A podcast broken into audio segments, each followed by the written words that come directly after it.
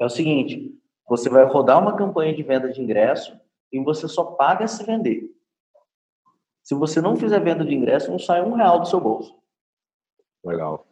Aí o que, que você faz? Você define como orçamento a nível de campanha, a estratégia de lance sua, você vai usar um limite de custo, que é onde você fala para ele quanto que você está disposto a pagar.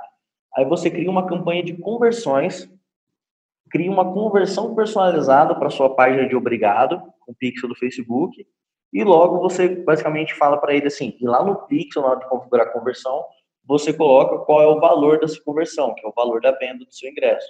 Então, eu coloco lá 30 reais. Aí o Facebook entende assim, fala assim, ah, entendi. Então, toda vez que o cara cai nessa página aqui, você vendeu 30 reais. É isso? Beleza, é isso. Aí lá no, no conjunto de anúncios, você coloca o seu limite de custo.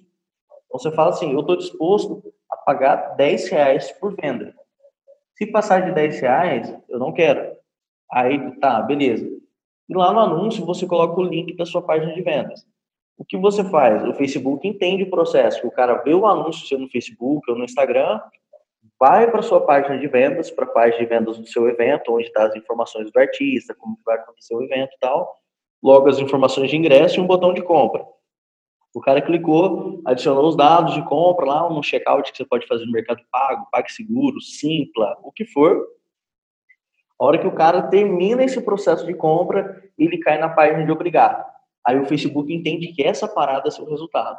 Ele vai otimizar para te entregar isso e vai te cobrar quando entregar isso.